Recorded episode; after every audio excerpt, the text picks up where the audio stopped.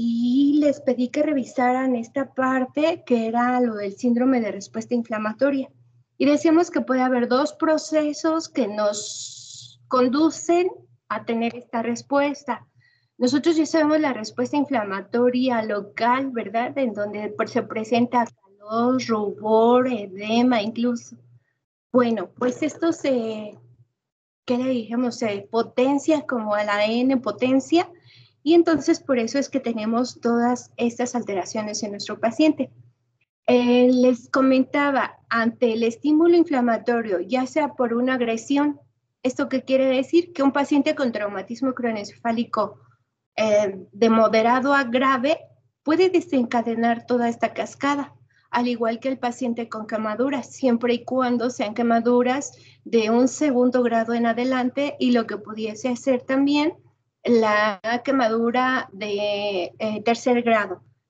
Las de segundo puede ser, por ejemplo, en una superficie corporal quemada de más del 40%. Entonces, en estos pacientes también, pues decimos, es que están quemados, pues sí están quemados, pero nuestro cuerpecito siempre va a, a responder a todos esos estímulos.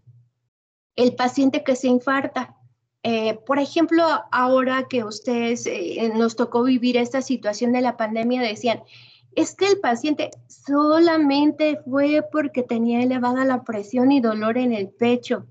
Bueno, pues sí, jóvenes. Entonces decías, sí, le duele, tiene presión y se le subió la batea, pero la respuesta inflamatoria sistémica cuando estamos ante un infarto mayor, evidentemente se va a desencadenar propiciando todo lo que ustedes ven en esta, en esta diapositiva. La pancreatitis en sí, decimos, es una enfermedad inflamatoria, ¿verdad? Eh, de autoconsumo, ya lo habíamos comentado, ¿por qué? Entonces, aún así, si no hubiese una bacteria, pero hay algún factor físico que esté condicionando la pancreatitis, o por ejemplo, el paciente que es alcohólico de mucho tiempo, y que solamente le está proporcionando a su cuerpo eh, carbohidratos de las bebidas que ingiere, pues evidentemente no tiene una bacteria, pero de alguna forma está modificando la función de los órganos. Entonces, al mantenerla, eh, alguien tiene abierto su micrófono. Eh, entonces, ese paciente con pancreatitis es un agente lesivo que está llegando al tejido, se está inflamando y en ese momento puede evolucionar eh, de una pancreatitis simple en un estadio A o B hasta un paciente que desarrolla un choque séptico. Por eso muchos de los pacientes que dicen, es que solamente entró porque dijeron que tenía pancreatitis. Y ahora resulta que me dicen que está sangrando por todos lados. Bueno, es porque se desencadena toda esta eh, esta serie de eventos eh, que, que, contenemos en esta diapositiva. Por el otro lado, ¿verdad? Procesos infecciosos creo que los entendemos de una mejor manera porque podemos decir que todos los agentes que entran a nuestro organismo, pues obviamente eh, van a modificar y van a lesionar en cierta forma los órganos que se encargan de estabilizar estas sustancias o estos elementos en nuestro cuerpecito. Entonces decíamos, bueno, por cualquiera de las dos vías, ya sea por un foco infeccioso o sea por un agente agresivo, ustedes ya saben, por eso tenemos pacientes en la terapia intensiva por politraumatismo. Entonces ya sabemos que independientemente de que haya sido este trauma, nuestro paciente va a tener este estímulo inflamatorio sistémico. El mecanismo con las bacterias ya habíamos comentado anteriormente, es que se establece la bacteria, el hongo, el virus, y este empieza a liberar sus sustancias. No es propiamente el virus, sino lo que está liberando. Esto, decíamos, va a generar un proceso inflamatorio a nivel sistémico. sistémico estamos explicando que es a todos los órganos, a todos los sistemas, y ahora sí es a todos, a todos, ¿verdad? Por eso la necesidad de utilizar esas escalas que eh, ya mencionamos anteriormente. En este aspecto, ustedes si revisaron, pues tenemos muchos mediadores y dentro de esos mediadores a donde van a llegar a activar o a generar cierto, cierto daño va a ser el endotelio vascular. Y les comentaba ayer, el endotelio vascular lo tenemos en todos, porque en todo nuestro cuerpo, en todas las partes más alejadas de nuestra piel, siempre vamos a tener vasos, desde lo que son arterias, venas, arteriolas, capilares. Entonces, todo el endotelio vascular se va a ver afectado. Por eso es que si un paciente llegó con quemaduras, ¿verdad?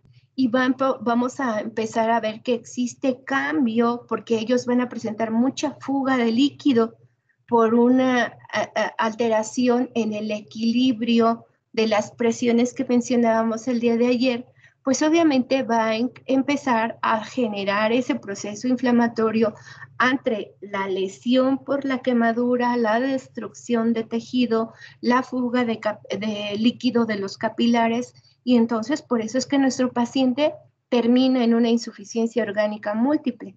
Por eso el paciente de la terapia intensiva tenemos que hacer una valoración de todos, todos sus órganos de manera horaria. Por eso checamos signos vitales. Nos está hablando de qué sistema. Si checo signos vitales, presión arterial y frecuencia cardíaca. Cardiovascular. Cardiovascular. ¿Verdad? Me falta otro ahí, voy a incluir la presión venosa central. Entonces tengo frecuencia cardíaca, presión arterial, presión venosa central. Son tres elementos que me están hablando del sistema cardiovascular. Si yo estoy midiendo la orina cada hora, cada hora, y qué es lo que les choca a ustedes como estudiantes, ¿verdad? Vete a tirar las orinas de todos los pacientes. Bueno, es porque mm, ustedes les digo a sus compañeros, siéntanse afortunados porque ustedes pueden detectar en qué momento el paciente está enfrentando una falla a nivel renal. Entonces, si yo veo que el paciente tiene oliguria, es decir, no está produciendo suficiente orina, bueno, algo está pasando, ¿no? A nivel renal. Y así sucesivamente nos podemos seguir con los diferentes órganos y sistemas. Por eso es que sus unidades de aprendizaje están constituidas de esa forma.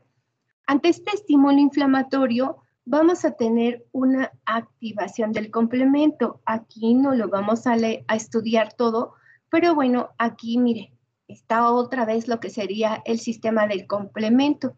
Y dice, este es un conjunto de proteínas plasmáticas. Y se acuerdan que las proteínas se derivan del consumo de, obviamente, alimentos también que pueden llegar al cuerpo. Entonces, en este caso, lo que va a pasar es que recuerden, el sistema de complemento tenemos la vía alterna y la vía clásica.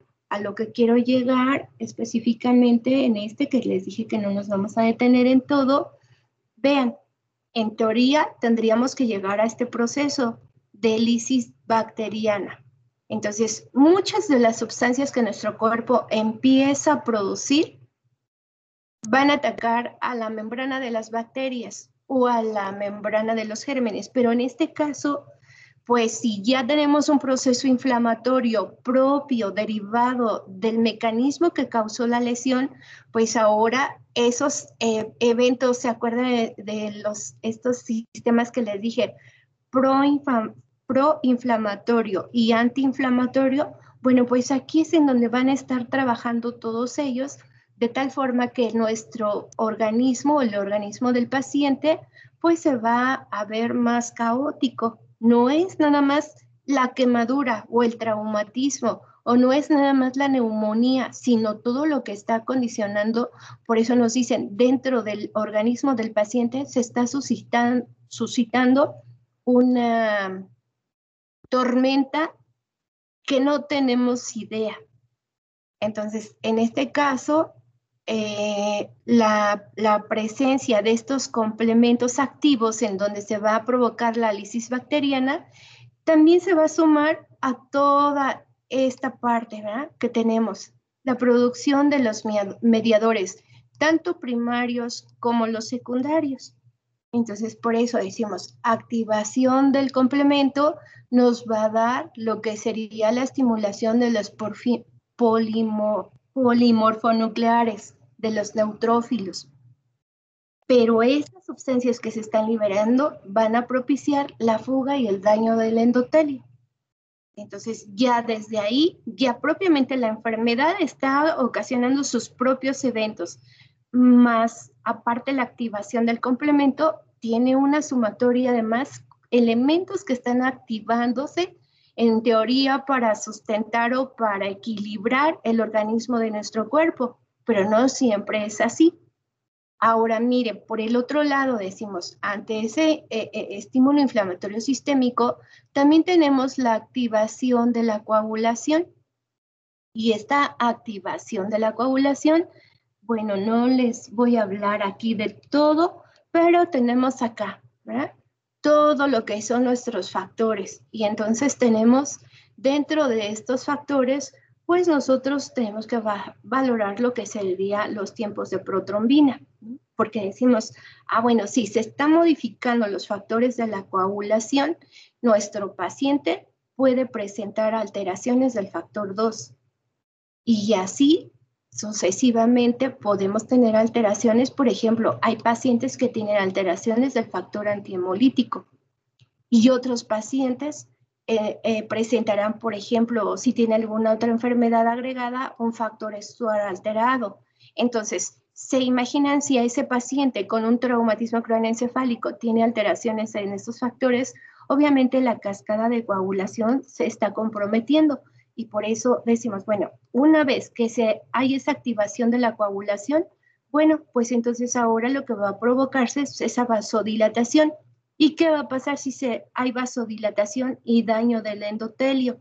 Bueno, pues entonces la mm, transmisión o el paso de la sangre a través de los capilares se va a comprometer expresándose en alteraciones de la presión arterial sistémica, diastólica y presión arterial media. Por consiguiente, va a disminuir el gasto cardíaco, creo que esa no la tengo, pero bueno, vamos a ver, ¿verdad? Parte de lo que sucede entonces en, estas, en esta respuesta inflamatoria. Aquí es en donde les pido un poco de paciencia. Dice, puede ser determinado por mecanismo infeccioso o no. ¿Eh? Infeccioso o no, porque ya hablamos de trauma, quemaduras y demás. Ahora bien, decimos, si es por traumatismo infeccioso, se van a liberar las endotoxinas. Estas endotoxinas jóvenes, si decimos que van a ir y se van a establecer en el endotelio vascular, miren, provoca alteraciones en todos estos, en el miocardio, eh, no los puedo ver en la pantalla, eso es algo que no puedo, no puedo corregir, pero por favor alguien ayúdenme a, leer qué, eh, qué sucede en el miocardio y otra personita el pulmón y otra el riñón y otra el cerebro, por favor. Ya, profe. Adelante. Ya, profe. Miocardio. Alteración de la función ventricular sistólica, disminución del calcio intracelular e isquemia miocárdica. Pulmón, resistencia vascular aumentada, lesión de células endoteliales con salida de proteínas al intersticio alveolar. ¿Y alguien más? Riñón, insuficiencia renal por alteración del flujo intrarrenal o efecto directo por la activación de la cascada humoral activada, reducción de la filtración glomerular. ¿Sí? Cerebro, incremento de la permeabilidad de la barrera hematoencefálica, reducción del flujo sanguíneo cerebral, leucomalacia periventricular, cambios en la sustancia blanca, infartos difusos. Ok. Gastrointestinal. Gastrointestinal. Me habilita el intestino y en la depuración hepática por probable disminución del flujo mesentérico. Ok, con esta información que tienen jóvenes, les voy a pedir que de manera individual trabajen tres acciones que ustedes como enfermeros y enfermeras aplicarían ante la alteración que estamos teniendo en, de estos sistemas. Tres acciones que como personal de enfermería vamos a desarrollar en estos pacientes. Tienen cinco minutos para desarrollarla.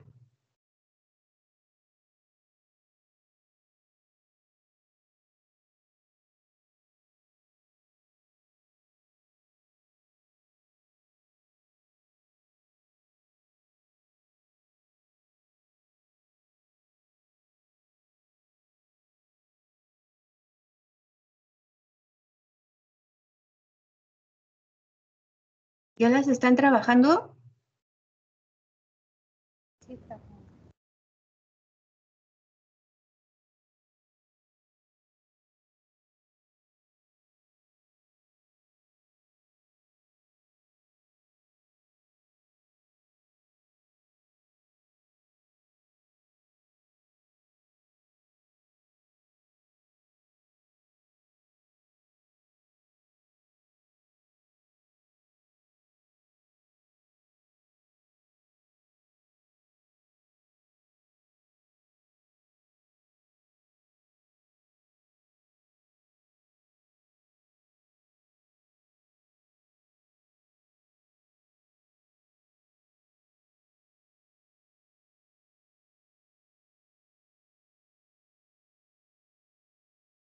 Listo, ¿ya las terminaron?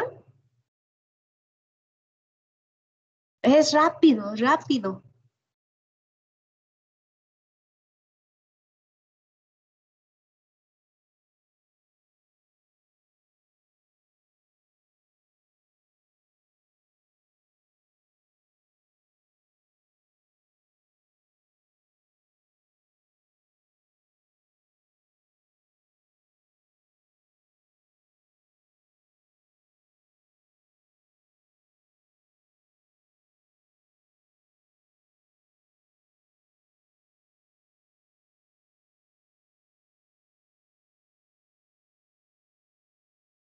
Listos, jóvenes. Ahorita continuamos con eso. Bueno, una vez que ya tenemos estas alteraciones que estamos diciendo, bueno, pues ahora, ¿qué va a suceder con este paciente? Bueno, ahora no puedo hacer nada.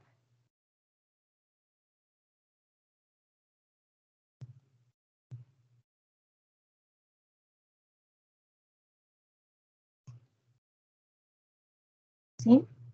Bueno, Acá nos regresamos otra vez a las endotoxinas. Dejen eso, por favor, si no han concluido, ahorita los vamos a comentar. Entonces tenemos la liberación de las endotoxinas que van a tener un efecto sobre el miocardio. Pero ¿por qué van a tener ese efecto? Ah, bueno, porque las endotoxinas van a liberar citoquinas y las citoquinas van a determinar efectos locales y sistémicos locales a nivel de miocardio, pulmón, riñón, cerebro, gastrointestinal, piel, todo. Entonces, sistémicos, bueno, ya estamos hablando de todo un sistema, no solo del miocardio, sino de nivel cardiovascular. Entonces, miren, aquí vemos ahora, de esa liberación de citoquinas,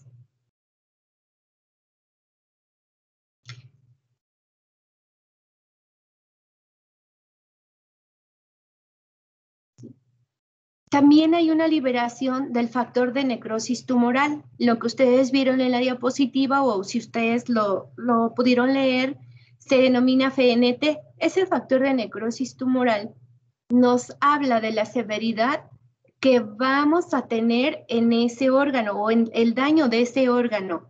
Entonces, la severidad de los efectos va a depender de la magnitud y del tiempo de producción. Es decir, si el paciente tiene una amplia liberación de factor de necrosis tumoral, y lo mantenemos en ese tiempo durante 8 horas, 10 horas, 12 horas, pues evidentemente nuestro paciente se va a comprometer más porque cada uno de estos sistemas se verá modificado. Después tenemos lo que eh, veíamos ahí en la diapositiva anterior, también va a haber liberación de interferón, es el, nombre con el que comúnmente se conoce, pero que es la linfotoxina. Esta linfotoxina va a provocar efectos sobre la función celular. ¿Se acuerdan qué hace eh, el sistema linfático? Ya lo comentábamos el día de ayer.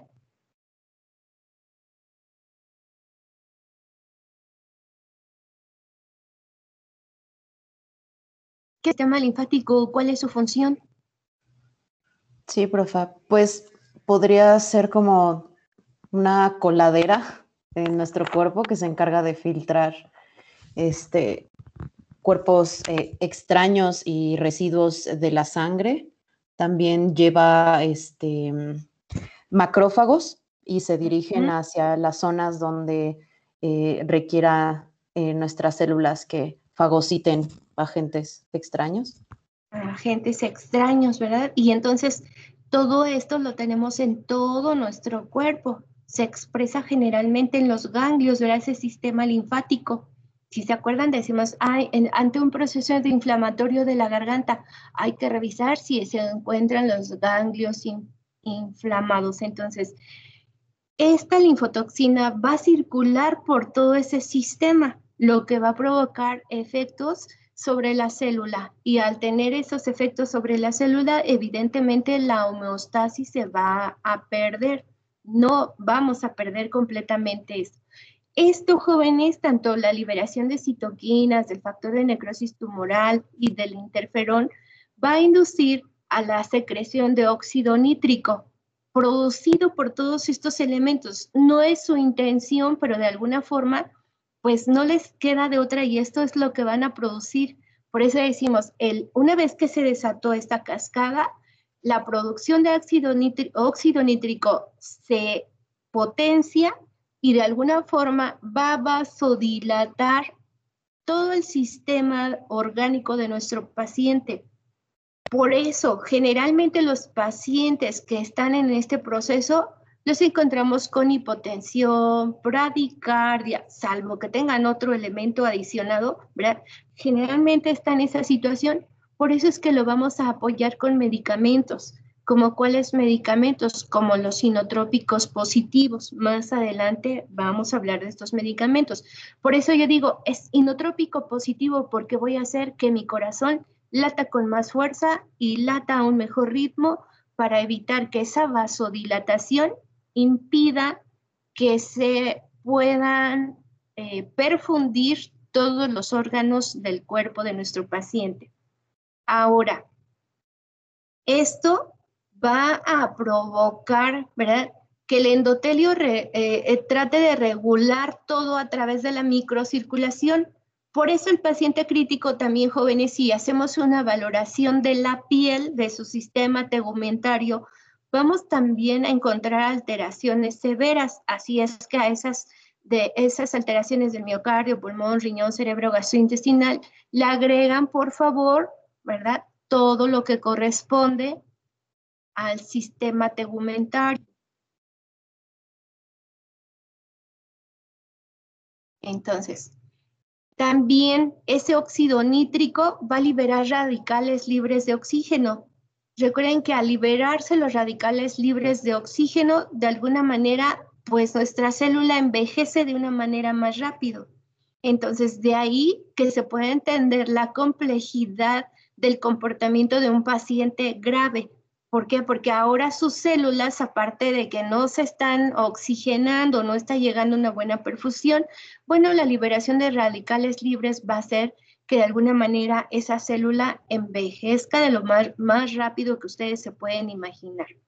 Ahora, dentro de lo que es el factor de necrosis tumoral, miren aquí, se van a producir también estas interleucinas 1 y 2 solo voy a, colocar aquí la actividad de la que estoy colocando en rojo, porque me parece la más interesante.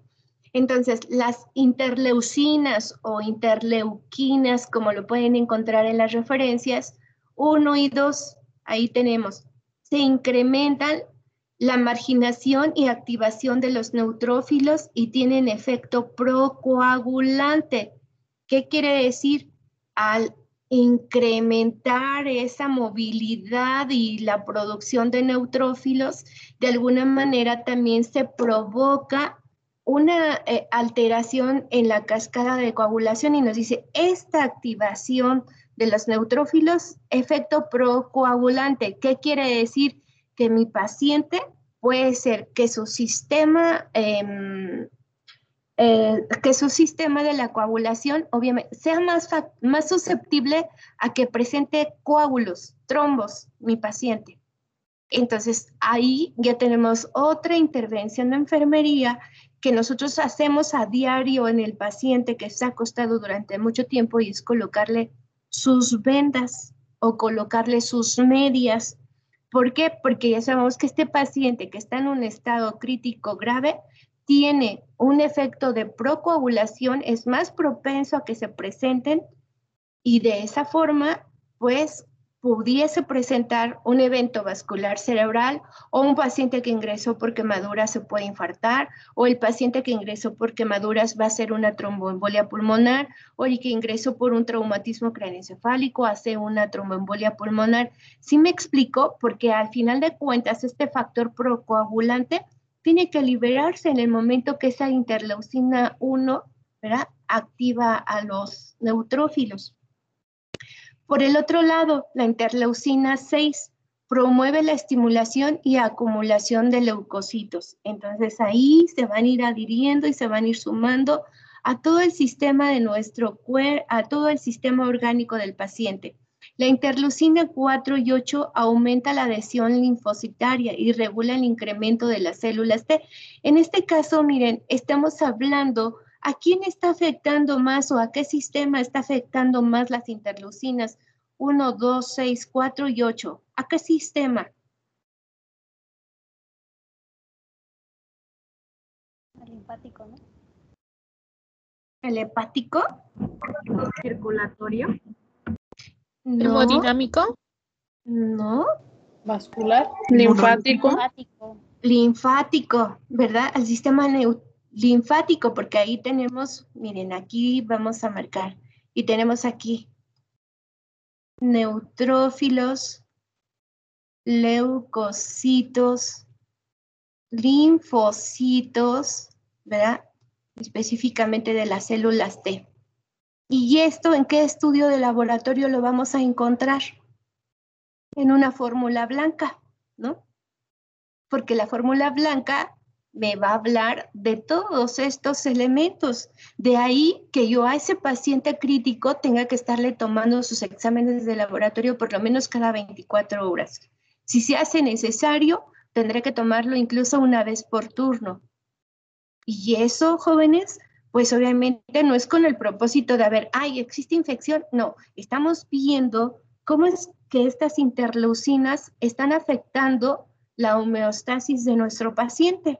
Entonces, no se les olvide, las interleucinas general, están relacionadas más que nada con todo lo que es el sistema inmunológico o lo que sería nuestro sistema también eh, linfos, el de... Ahí se me fue. Eh, por estar leyendo la diapositiva. Linfático, perdón, gracias. Entonces, verán, ahora tenemos, miren, ahora la interleuquina 10. Esta rojita también se activa, pero se activa de una manera exagerada. Y dice, es un potente desactivador de los macrófagos. ¿Qué nos decía su compañera que hacían los macrófagos? Fagocitar. Fagocitan. fagocitan, ¿verdad? Pero ahora miren, se produjo la interleuquina 10 y nos dice, esta interleuquina 10 va a desactivar a los macrófagos y por lo tanto va a disminuir la secreción del factor de necrosis tumoral de la interleucina 1, de la 6. Entonces, si va a disminuir la cantidad de neutrófilos, bueno, ya tenemos un problema. Si van a caer los leucocitos, tenemos otro problema. Entonces, miren, estas, estas interleucinas, a, a mi parecer, salvo lo que ustedes consideren pertinente, son las que más afección nos va a dar en nuestro paciente. Por eso, si vemos todas estas, es- es- esta activación de las interleuquinas, vemos los efectos de la del factor de necrosis tumoral, súmenle por favor dentro de las actividades que ustedes habían visto, ¿verdad? Sistema nervioso central, ¿qué va a ocasionar? Fiebre, porque tenemos una modificación de todo lo que es este sistema de los linfocitos, leucocitos y neutrófilos. Va a haber incluso inflamación meningia. A nivel cardiovascular, va a haber una depresión miocárdica, es decir, el miocardio va a empezar a disfuncionar. Puede ser que no trabaje ni con la misma fuerza ni a la frecuencia adecuada, o se quede como que a la mitad del esfuerzo que, realiza. A nivel cardiovascular, nuestro paciente incluso puede presentar un estado de choque. Y ese estado de choque puede ser desde un choque hipovolémico, un choque miocárdico. Entonces, aquí, obviamente, en el sistema cardiovascular se ve afectado por la síntesis del óxido nítrico. Ya comentamos, ¿verdad? ¿Se acuerdan que el óxido nítrico va a ser un potente vasodilatador? A nivel pulmonar, ¿qué vamos a encontrar?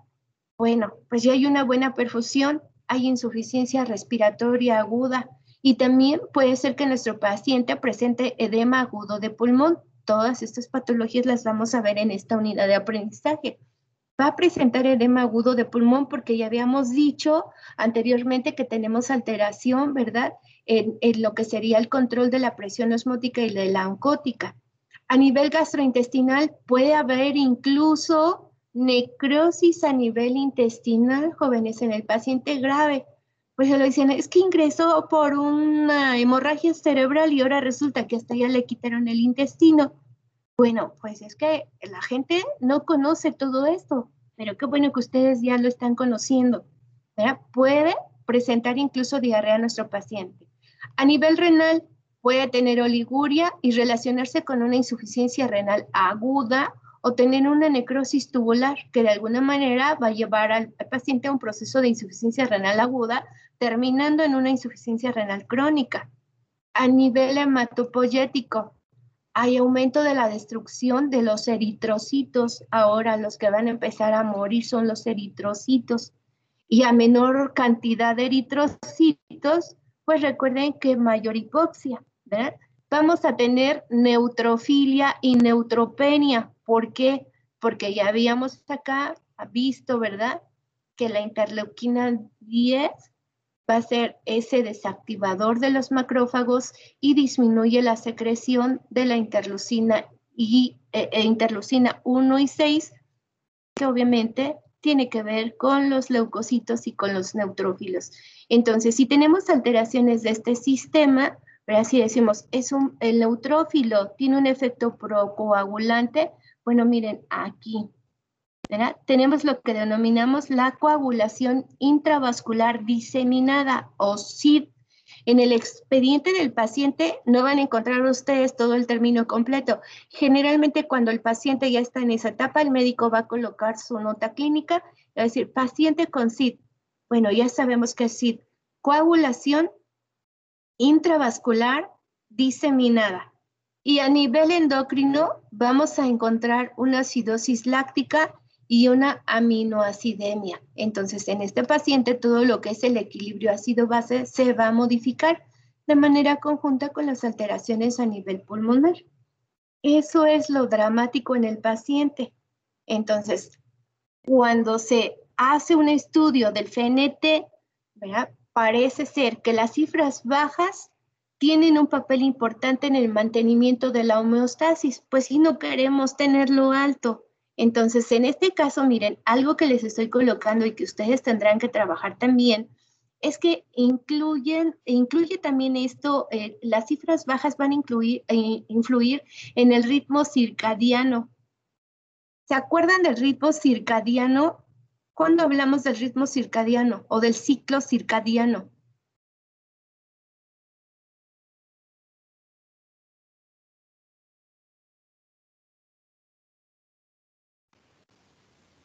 ¿No es en el que se regeneran las células?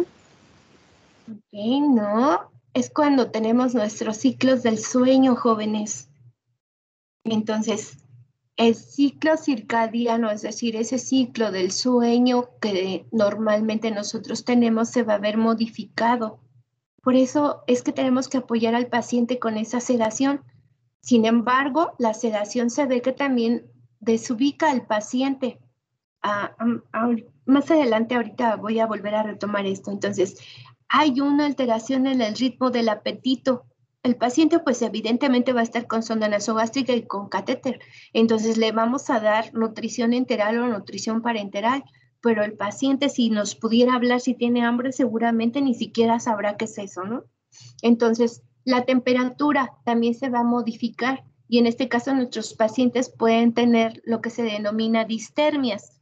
Es decir, que puede ir muy bajo su temperatura hasta un nivel de, hipotermia severo hasta un nivel de hipertermia. Entonces, miren, todos estos elementos, las interleuquinas y el factor de necrosis tumoral, juegan un papel preponderante en la condición de nuestro paciente.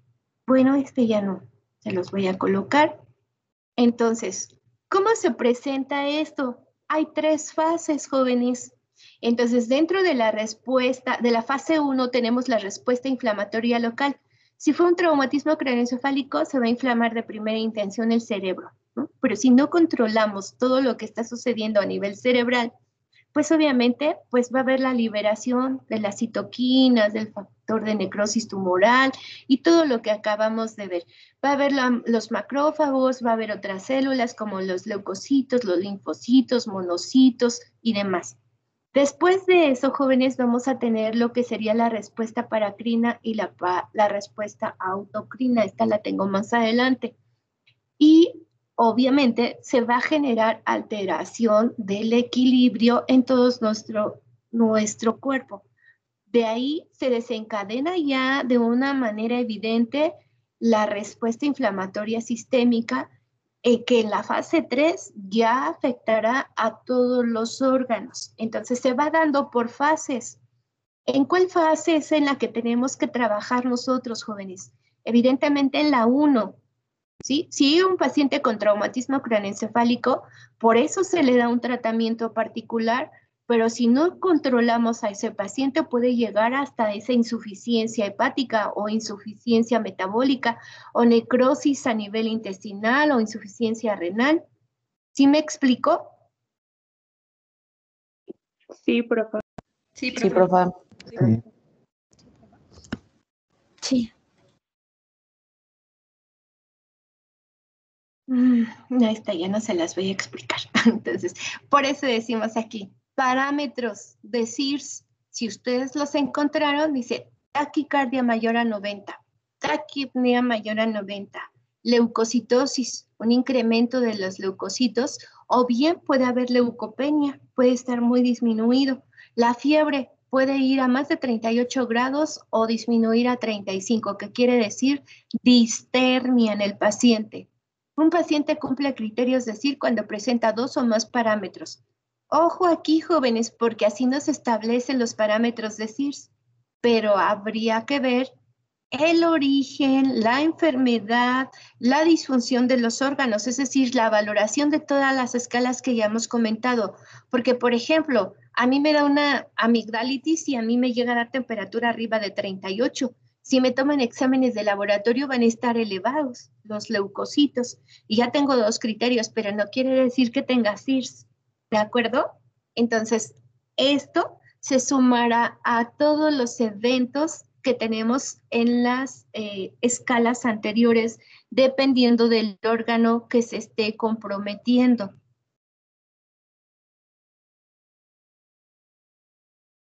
¿Preguntas hasta aquí?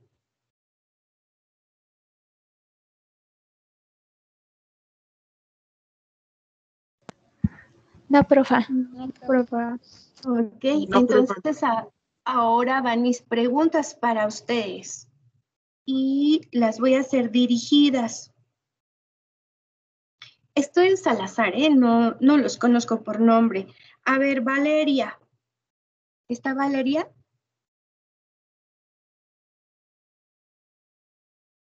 Sí, profa. Ok, Valeria, por favor, a ver, dígame.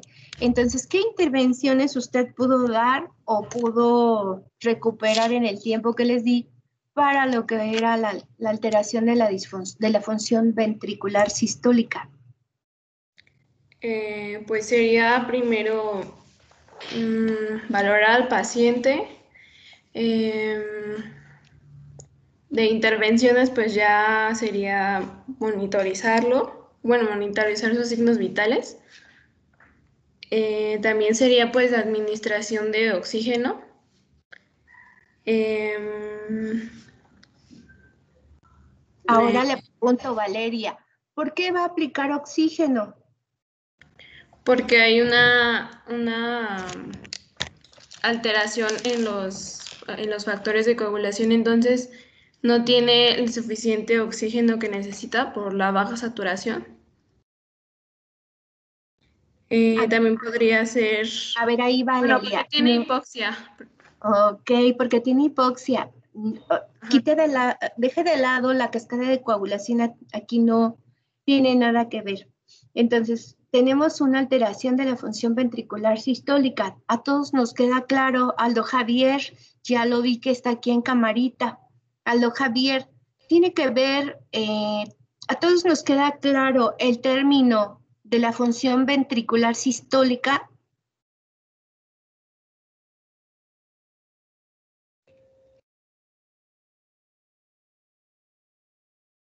Más o menos, No, profe. Entonces decimos, ¿se acuerdan que nuestro corazón tiene la función de la sístole y de la diástole? ¿Cierto? Bueno, pero tenemos acá arriba nuestras aurículas. La aurícula, recuerden que se cierra y en cuestión de factores, este se distiende, ¿no? Y este se cierra y este se abre. Bueno, entonces cuando hay una alteración de la función ventricular sistólica, va a tener capacidad para contraerse de manera eficiente, no, ¿verdad? Esa sístole se va a ver comprometida, va a quedar a la mitad. Si queda en esa resistencia tan pequeña o en esa contracción tan pequeña nuestro corazoncito, será capaz de enviar sangre hacia donde, eh, hacia donde envía sangre el ventrículo derecho, Lisset.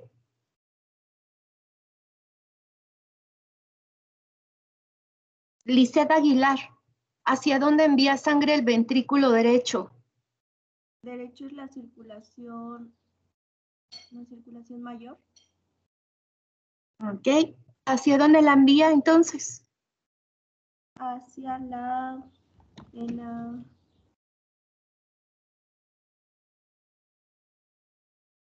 A ver, Nancy, le vamos a pedir que le ayude Nancy. A ver, Nancy lo va a mandar hacia los pulmones y es la circulación menor. Hacia la circulación pulmonar, muy bien. ¿Y entonces qué alteraciones tendrá mi paciente aparte de la disfunción ventricular? Estamos diciendo que esa circulación, que debe de hacer esto para mandar la circulación, el, torrente eh, eh, sanguíneo a la circulación menor, entonces, ¿qué es lo que va a suceder? Si este corazoncito va a trabajar a la mitad. Lisette Rodríguez. Va a haber poca oxigenación en sangre.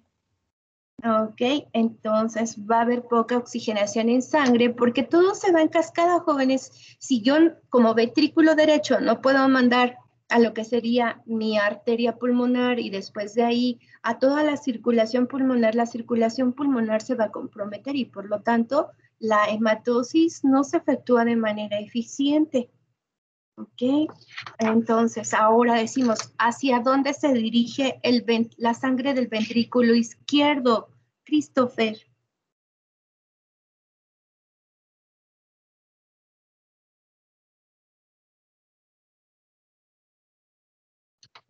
¿Hacia dónde se dirige la sangre del ventrículo izquierdo? Daniel. Yo, profe, sí, profe, sí estoy. Hacia... Ah, ah, bueno, a ver, dígame bueno, del, lo que fluye del ventrículo izquierdo a través de la válvula eh, semilunar aórtica. Ok. ¿Se va hacia dónde entonces? hacia lo que sería la arteria aórtica. Hacia, hacia la aorta, ¿verdad? Y entonces la aorta sale a la circulación sistémica. ¿Y entonces qué pasará con todo el sistema tegumentario de nuestro paciente?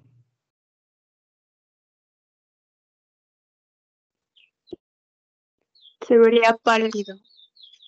Se vería pálido porque está comprometido, jóvenes, no está mandando la sangre suficiente.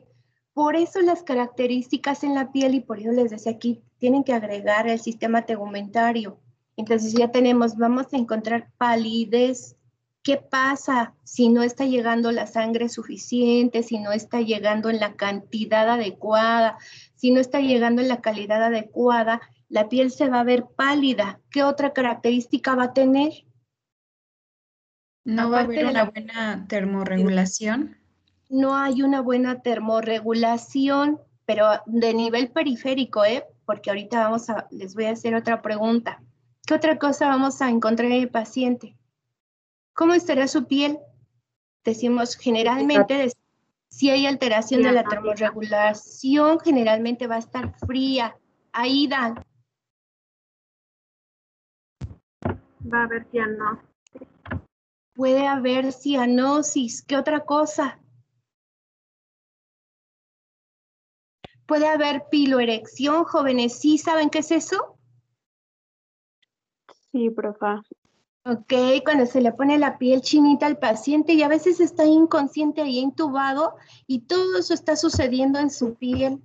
Pero vamos a saber que todo esto, jóvenes, es resultado de toda la liberación de esta respuesta inflamatoria, pero que tiene afección a nivel miocárdico, a nivel de lo que sería la sístole ventricular. Entonces, si esa sístole ventricular no funciona, va a comprometer la circulación menor y la circulación mayor. Por eso, dentro de las intervenciones o dentro de las actividades de enfermería, decía su compañera, le voy a checar signos vitales.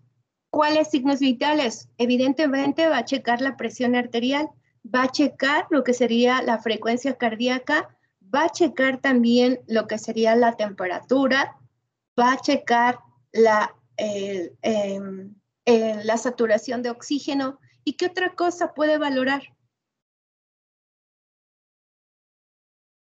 El llenado capilar. El, el llenado capilar, el estado de conciencia. ¿Por qué? Porque estamos diciendo que se van a modificar tanto la circulación menor como la circulación mayor. Entonces, si tenemos una alteración en la falta de esa conducción, bueno, puede ser tanto, jóvenes, que ese oxígeno esté faltando que ahora el miocardio también se va a comprometer y se puede infartar ese miocardio. Entonces, a nivel pulmonar, me dice, hay una resistencia vascular aumentada. ¿Por qué esa resistencia vascular aumentada, jóvenes? ¿Por la disminución del gasto cardíaco? Por la disminución del gasto cardíaco, es decir, la sístole disminuyó, ¿verdad? Y entonces la sangre que se expulsa y circula en todo nuestro cuerpecito va a disminuir.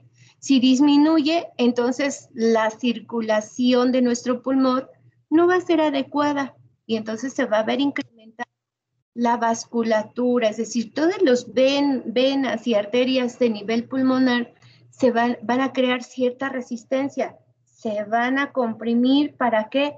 Para tratar de subsanar esa hipoxia que está sufriendo, pero va a ser contraproducente porque entre más se cierre, evidentemente menor circulación.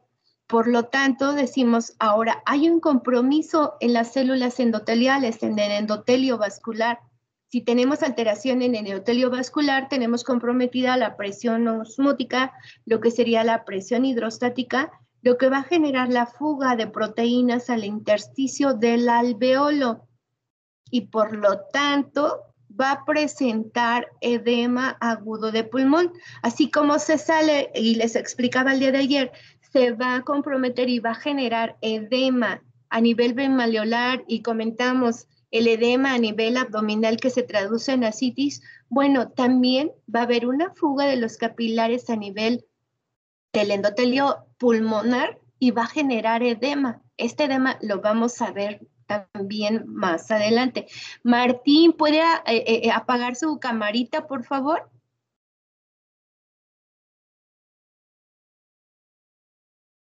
Gracias. Entonces, vemos aquí, jóvenes, que todo es consecutivo. Ahora me dice, el riñón, hay una insuficiencia renal por alteración. Ah, perdón. ¿Qué acciones como enfermeros y enfermeras van a realizar en ese paciente que tiene alteraciones a nivel pulmonar? Levanten la mano, por favor. A ver, Pamela. Verificar el ingreso y egreso, cómo está eh, orinando el paciente, si es la cantidad correcta o hay oliguria o anuria. Pamela, un favor, Sote, estamos en el me regresé en el pulmón, porque ya vimos qué es lo que van a hacer en las afecciones al miocardio. Ahora, a las afecciones a nivel pulmonar, ¿cuáles van a ser las actividades que como enfermeros y enfermeras podemos desarrollar? Ah, ok, perdón, profe. Eh, ¿Podemos evaluar el movimiento torácico? Eh, eh, no sé, observar la simetría, si está utilizando sus músculos accesorios, si hay retracción intercostal o de las, ay, es supraclavicular, me parece. Ok, entonces voy a revisar eso, ¿verdad? El patrón respiratorio. Miguel Ángel, Mm, Podría ser una auscultación pulmonar en busca de estertores. ok, voy a ocultar esos pulmones porque voy a ver si hay estertores. Si hay estertores, seguramente estaremos ante un edema de pulmón. Ariadna,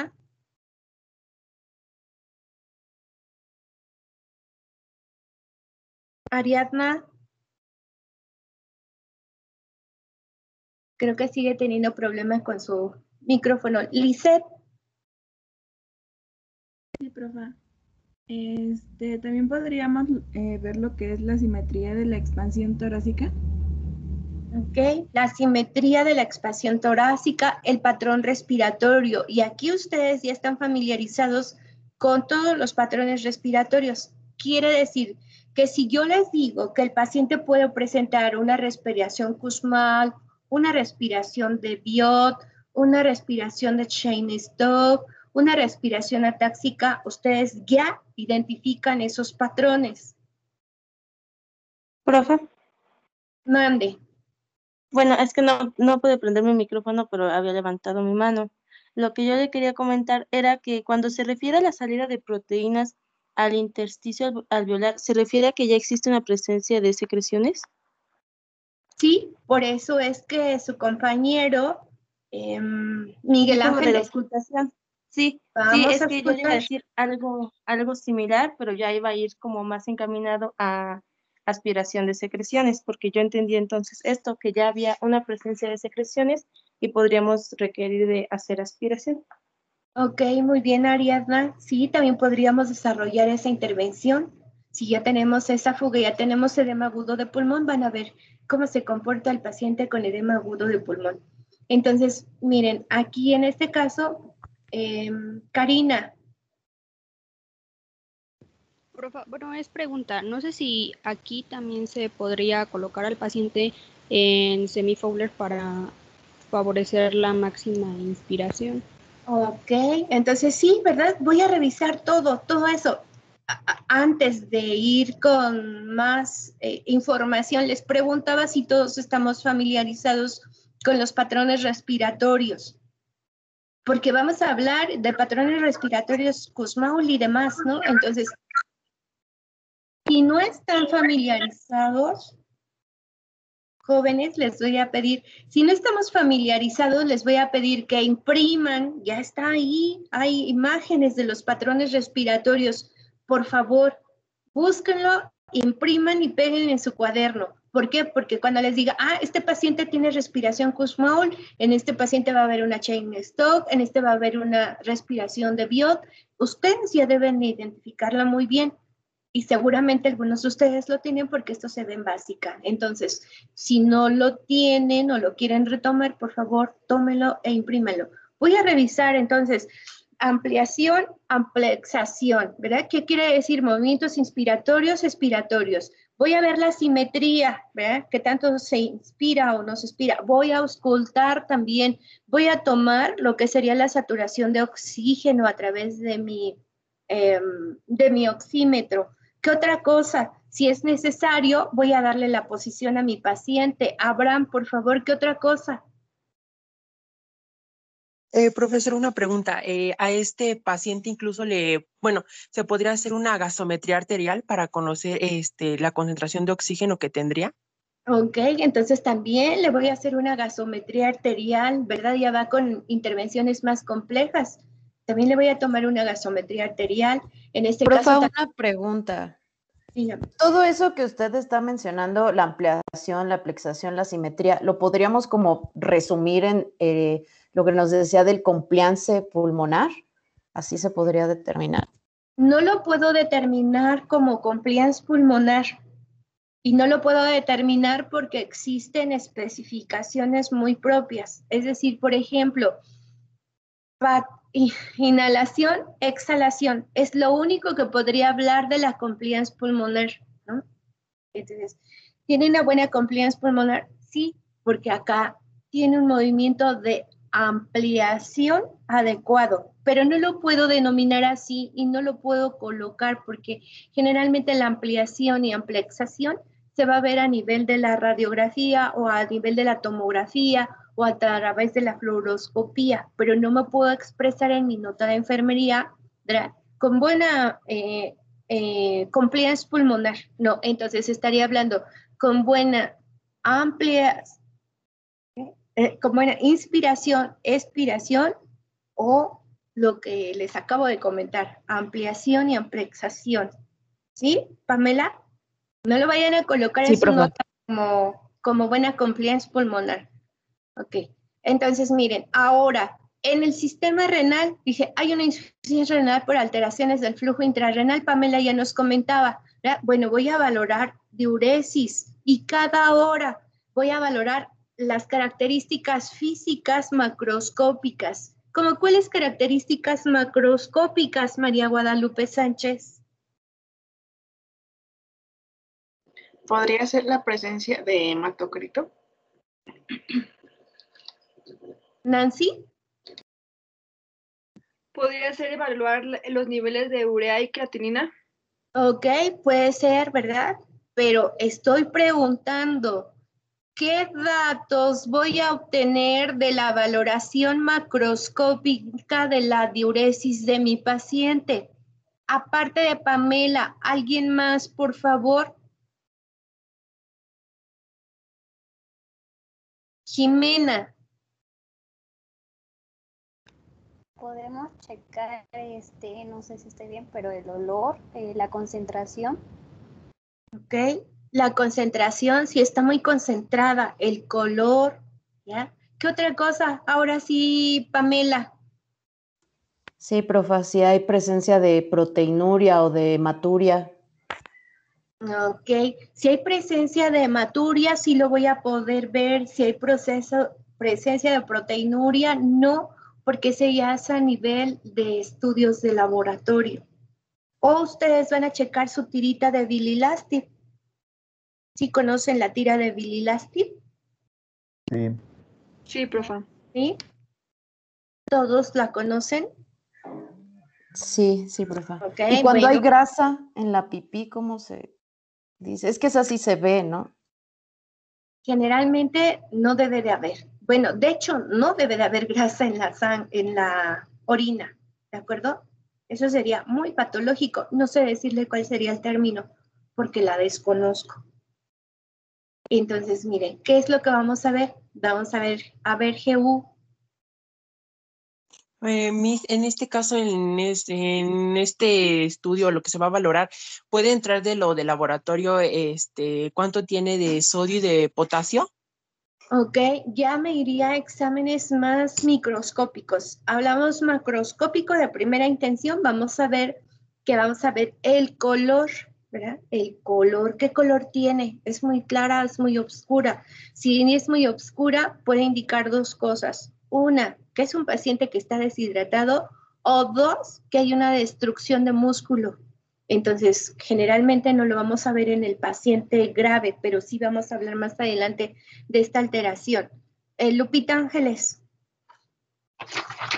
También eh, podemos eh, observar la glucosuria en cuanto al aroma o la proteinuria, porque tienen un aroma característico, como a manzana podrida.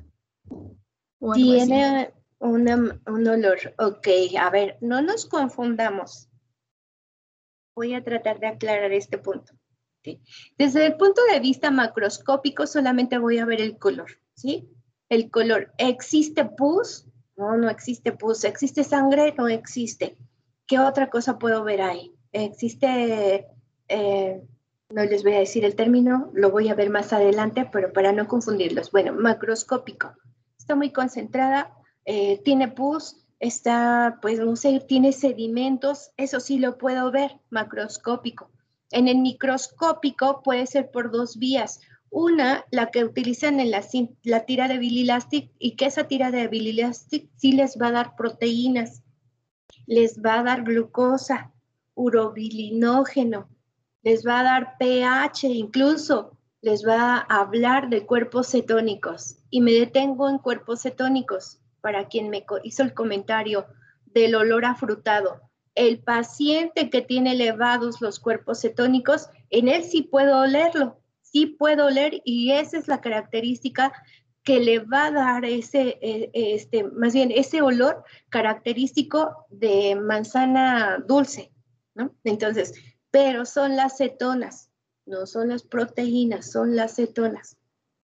¿De acuerdo? Entonces puedo verlo por el bililastic y me maneja otros tantos, no los recuerdo todos, pero después a nivel de laboratorio puedo ver, ¿verdad?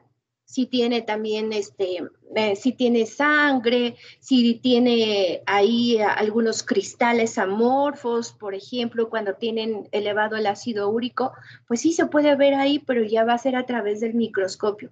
Entonces, no hay que confundirnos y generalmente el olor, creo que fue Lupita Ángeles, el olor a manzana nos los van a dar los cuerpos cetónicos en la orina. Sí lo puedo oler, pero no, de preferencia no lo huela. ¿Ok? Entonces, vamos a ver, entonces sí tengo que ver en esa alteración con paciente, eh, alteración del sistema renal, generalmente la primera característica que yo voy a ver va a ser que el volumen de orina está disminuido. Entonces, a nivel cerebral, ah, ¿y qué actividades van a hacer en ese paciente? Pues una valoración de las características macroscópicas van a, medir el volumen o la cantidad de diuresis por hora. Entonces, además de eso, pues le van a colocar una sonda vesical, van a llevar un control de líquidos adecuado, ¿cierto o no? Sí. Pueden tomar un también pueden tomarlo. Pueden tomar muestras para ego, para urocultivo. Nuestras intervenciones son muchas en estos pacientes. De hecho, en todos jóvenes, solo que a veces no le damos la importancia a nuestros pacientes en las áreas de hospitalización. A nivel cerebral, me dice, hay un incremento de la permeabilidad de la barrera hematoencefálica. ¿Esto qué va a propiciar? Edema cerebral. Entonces, si hay edema cerebral, voy a explicarles desde aquí, pero este tema viene más adelante, pero para que puedan quedar un poquito más claro, Voy a tener que en nuestro cerebro, en nuestro cerebrito, lo que existe, ¿verdad? Tenemos aquí nuestro cerebro y decimos, bueno, este cerebro creo que no se ve, ¿verdad? Mm, no, profe. Muy poquito. No, maestra.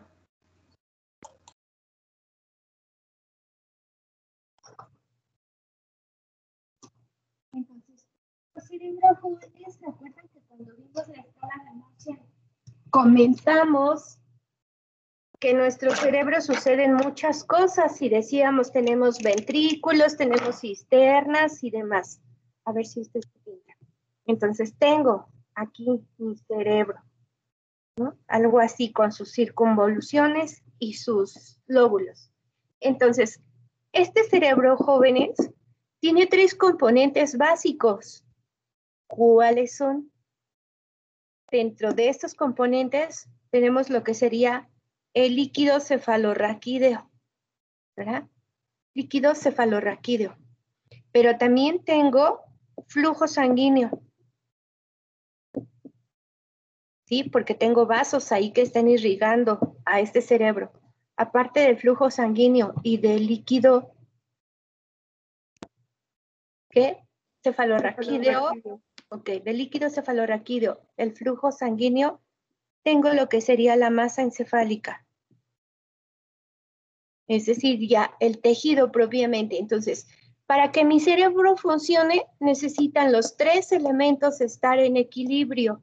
Si uno de estos elementos por alguna situación falla, pues entonces ya voy a tener un compromiso a nivel neurológico importante.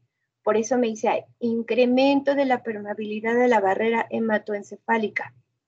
Disminución del flujo sanguíneo cerebral. Bueno, ahora, este flujo sanguíneo cerebral cayó, está disminuido. Entonces, ¿qué es lo que va a suceder?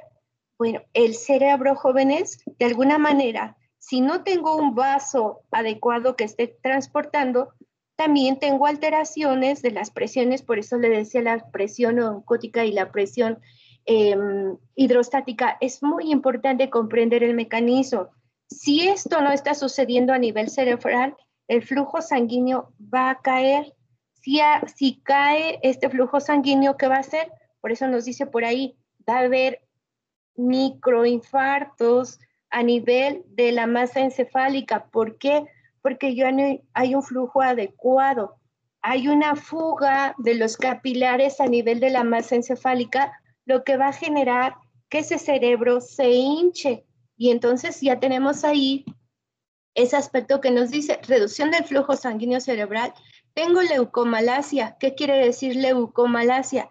La destrucción, ¿verdad?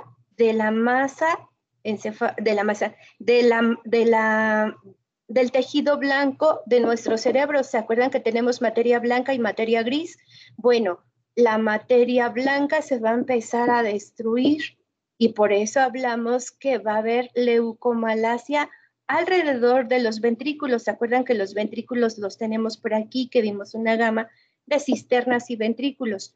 Bueno, esos ventrículos, eso que está sucediendo alrededor, se va a empezar a necrosar. Una vez que se necrosó, no hay manera de recuperar esas neuronas. Entonces, por eso dice, hay cambios en la sustancia blanca. ¿Qué va a suceder? Primero se hinchó esa inflamación tan grande disminuyó el flujo sanguíneo, disminuye el flujo sanguíneo y por consiguiente va a disminuir la oxigenación. Si disminuye la oxigenación, el tejido se va a empezar a morir y se va a empezar a morir primero la masa blanca que existe alrededor de los ventrículos. Y una vez que eso sucede, eso se puede hacer tan grande como ustedes quieran o como el paciente, ¿verdad?, reaccione generando los famosos infartos a nivel cerebral. Entonces, muchas ocasiones jóvenes, cuando estos sistemas se descompensan, un paciente que se le baja la presión arterial o un paciente que tiene tan alta la presión arterial, no solamente se compromete, el sistema cardiovascular, sino también estamos comprometiendo a nuestro cerebrito. Ahora, ¿qué intervenciones o qué acciones de enfermería ustedes aplicarían en este paciente? ¿Qué le van a medir? ¿O qué le van a checar? La presión intracraniana. Alejandra. Podemos valorar el perímetro cefálico y la presión intracraniana. Ok, podemos medir el perímetro cefálico no los voy a confundir más aquí. Cuando llegamos a traumatismo craneoencefálico vamos a retomar este punto. Vamos a medir la presión intracraneana. Miguel Ángel. Eh, sería mantener la termorregulación por medios físicos. Mantener la regulación por medios físicos, mantener estabilidad en todo lo que sería su presión arterial, ¿verdad? Lo vamos a sedar para que no esté inquieto ese paciente. Lupita Ángeles.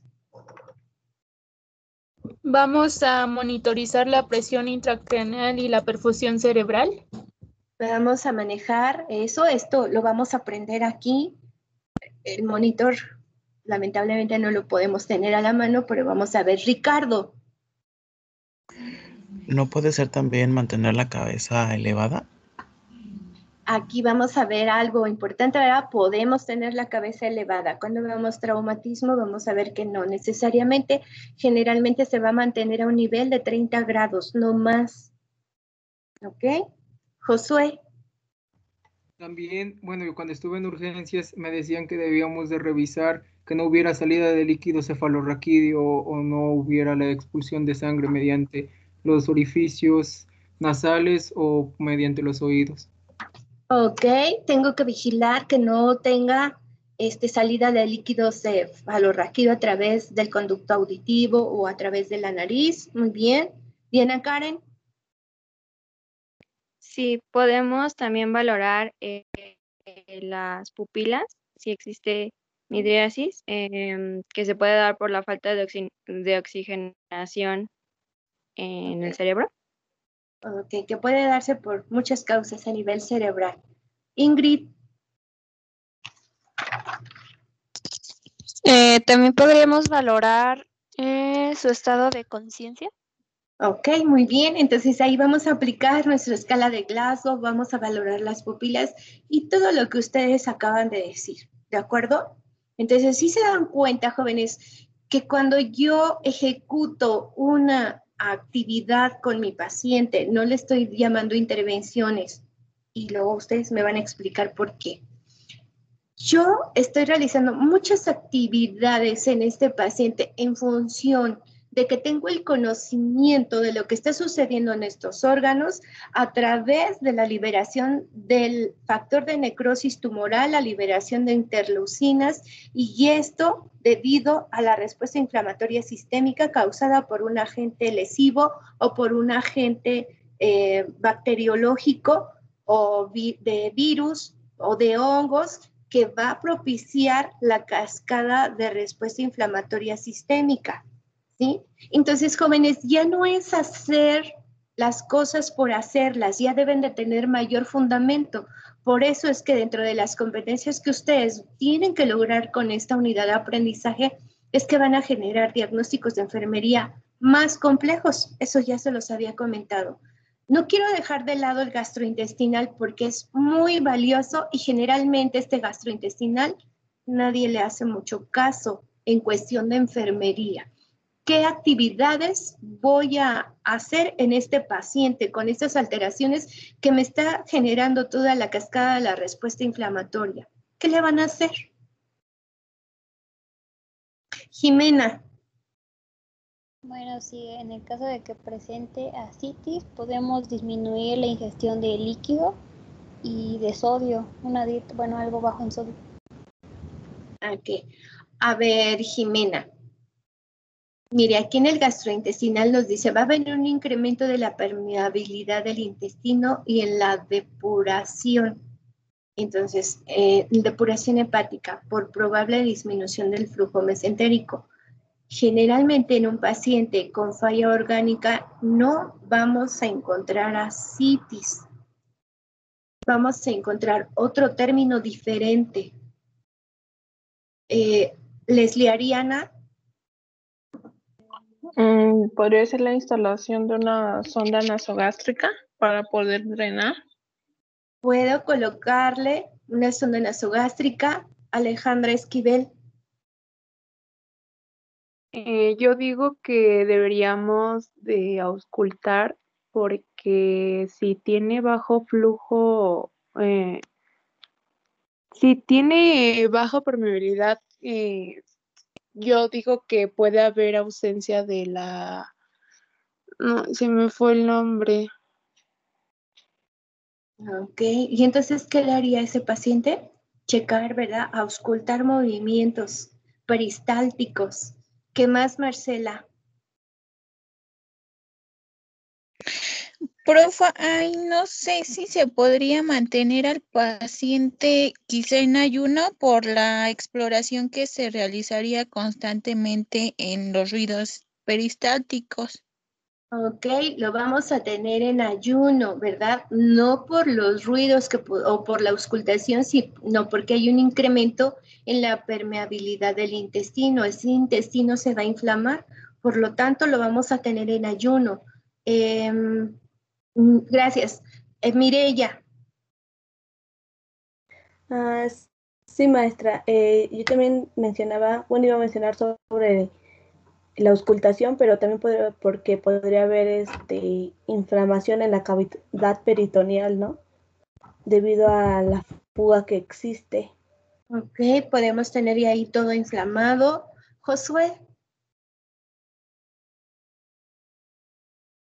Sí, profa, la, pues, la valoración de las heces fecales que no tengan este, bueno, que no contengan sangre o cómo viene su composición, si, si vienen líquidas o, o vienen con una composición muy compacta. Ok, ¿verdad? Aquí nuestro paciente va a tener alteraciones, ¿verdad? En un momento vamos a ver que no tiene evacuaciones y en el siguiente momento va a tener diarrea, va a tener cuadros diarreicos importantes. Entonces hay que valorar la consistencia o la persistencia de constipación o bien de cuadros diarreicos. Amairani, gracias. Este, valorar también las, eh, las mucosas, en este caso la bucal, las glándulas salivales, este, podría ser ahora sí en sí toda la cavidad oral. Ok, tengo que hacer una valoración de todo el sistema gastrointestinal, ¿verdad? Desde la boca. Abraham. Eh, profan, eh, ¿podría incluso hacérsele a este paciente eh, identificar o detectar si hay un desequilibrio electrolítico? También tengo que identificar, es más, desde que vimos ahí las alteraciones a nivel del riñón, tendríamos que haber hecho un ex, eh, exámenes para valorar todo el equilibrio hidroelectrolítico. Muy bien, y también tenemos que medir el perímetro abdominal. Ese es básico también en la unidad de cuidados intensivos. Lupita Ángeles. No, creo que no. Entonces, jóvenes, si se dan cuenta, esta diapositiva precisamente el propósito era que nos llevara a, esa, eh, ese tipo de, mm, ese tipo de análisis que ustedes deben implementar de aquí en adelante con cualquier paciente que tengan. No es necesario un paciente crítico, es necesario una enfermera y un enfermero crítico, ¿no? Entonces, Aquí, por favor, pongamos atención. Entonces decíamos, aquí en la siguiente diapositiva ya vimos lo que va a pasar también en nuestro paciente. Obviamente a nivel endocrino decimos vamos a tener una acidosis láctica. Bueno, pues también ahí lo que nosotros vamos a, ver, también esto lo podemos valorar con la gasometría arterial. ¿Alguna pregunta hasta ahí? Pamela. Sí, profe, tengo una pregunta.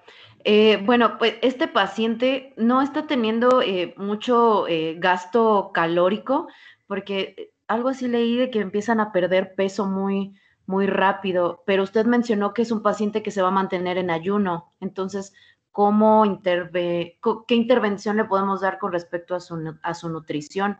Porque está gastando mucha energía, ¿no? Ok, sí, en este caso, jóvenes, el paciente de la terapia intensiva es un paciente como si ustedes lo tuvieran corriendo todo el día, ¿no? Imagínense ustedes corriendo todo el día, todo el día, todo el día. Dicen, bueno, el paciente en estado crítico se compara con un, un deportista que no corre una hora, sino todo el día. Su gasto energético es muy, muy alto y si bien es cierto, es un paciente que tiene que estar en ayuno, por eso existe la nutrición enteral, que debidamente tiene que ser valorada.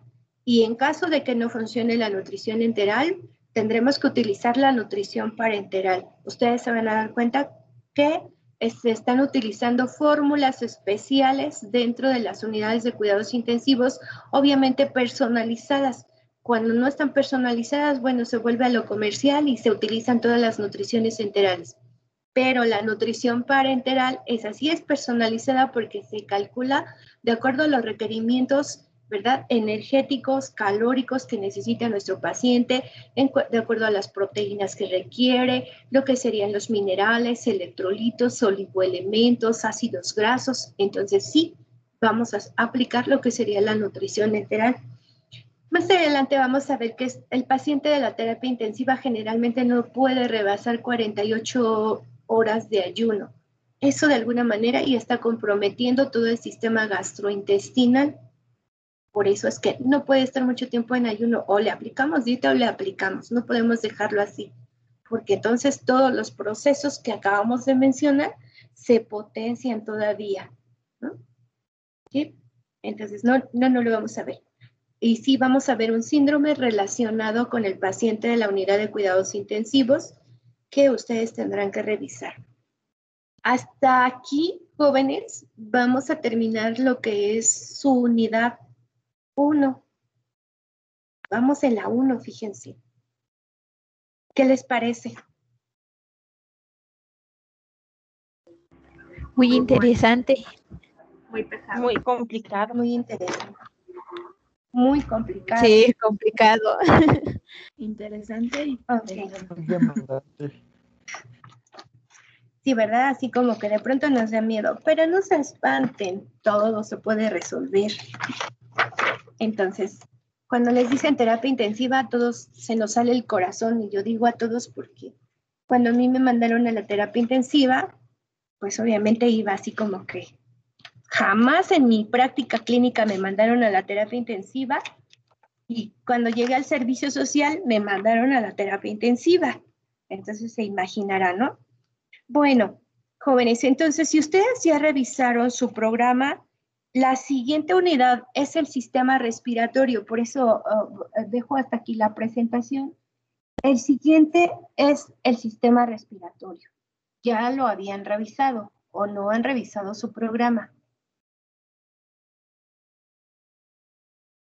Sí, profa.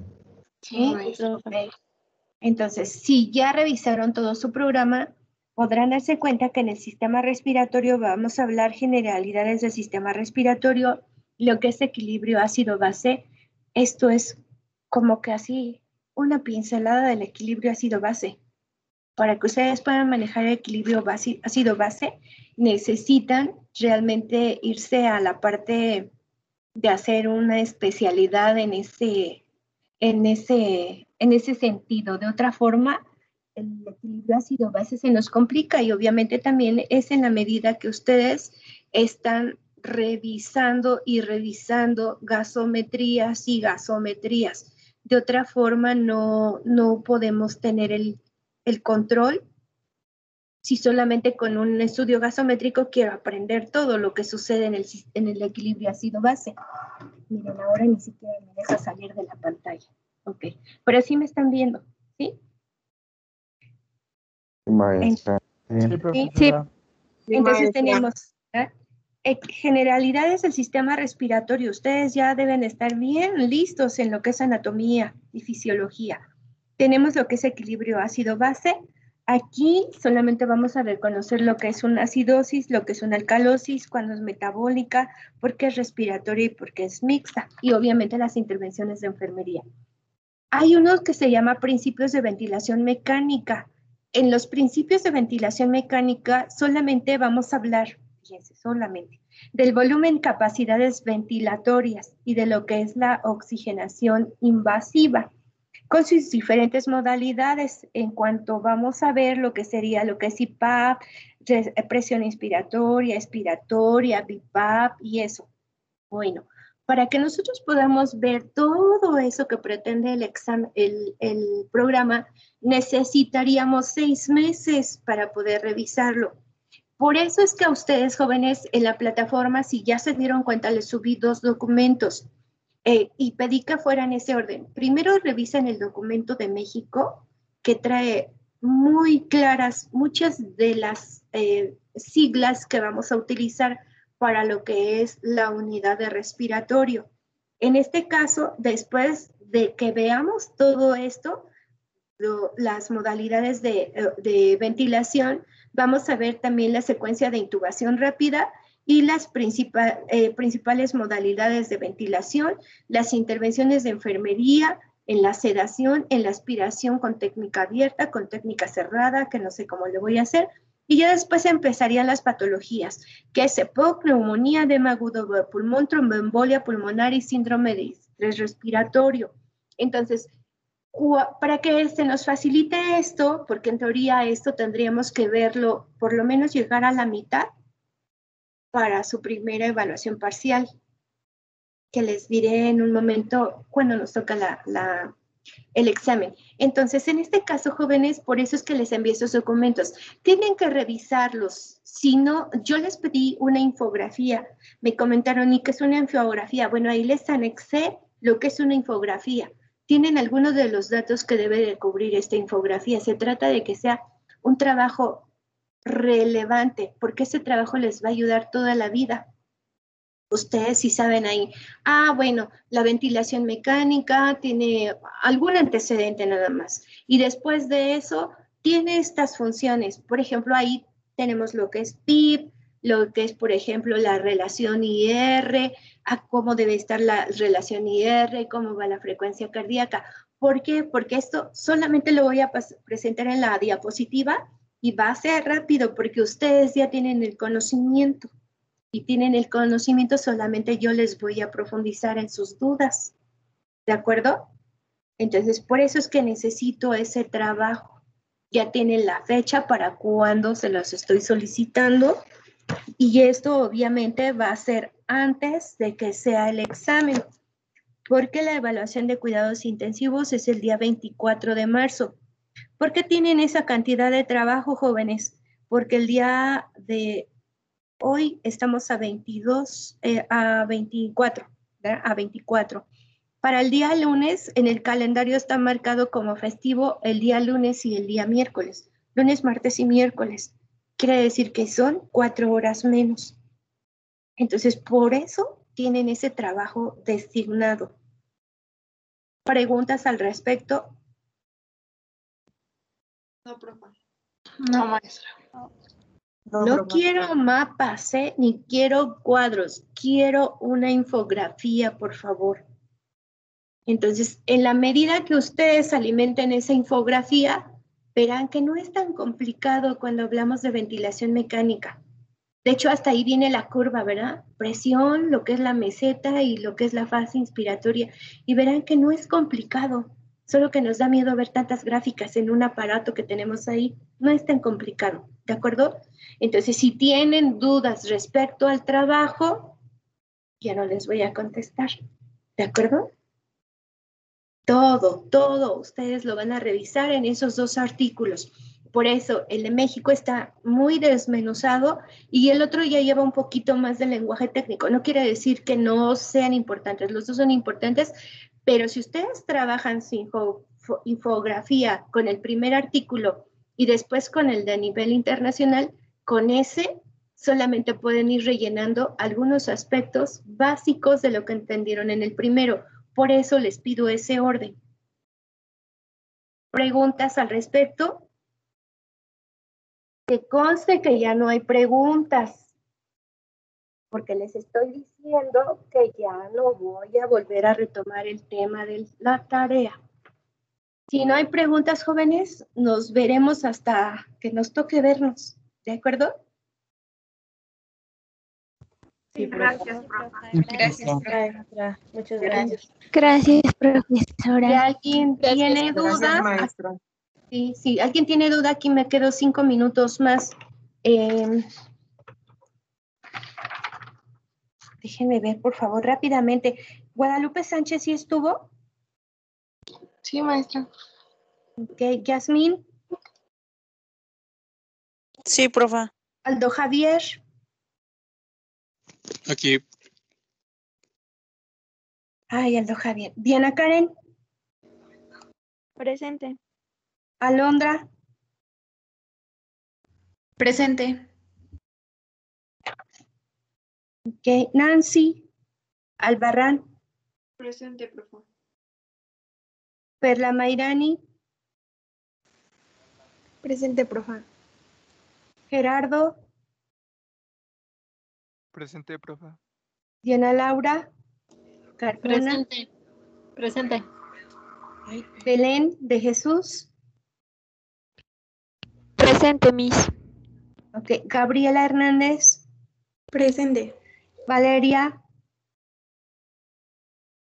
Presente, profa. Luis Felipe, Brando, Presente.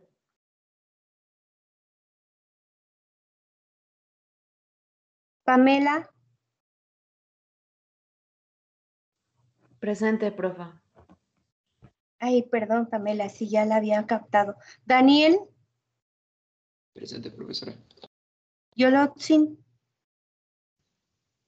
Profa, mi compañera me mandó mensaje poniéndome que se le fue el internet a- desde hace ratito, que por favor le avisara. ok, sí, gracias. Muy bien, jóvenes, nos vemos la siguiente clase. Nos vemos. Hasta luego. Gracias. Hasta luego. Gracias, Hasta maestra. luego. Hasta luego. Gracias.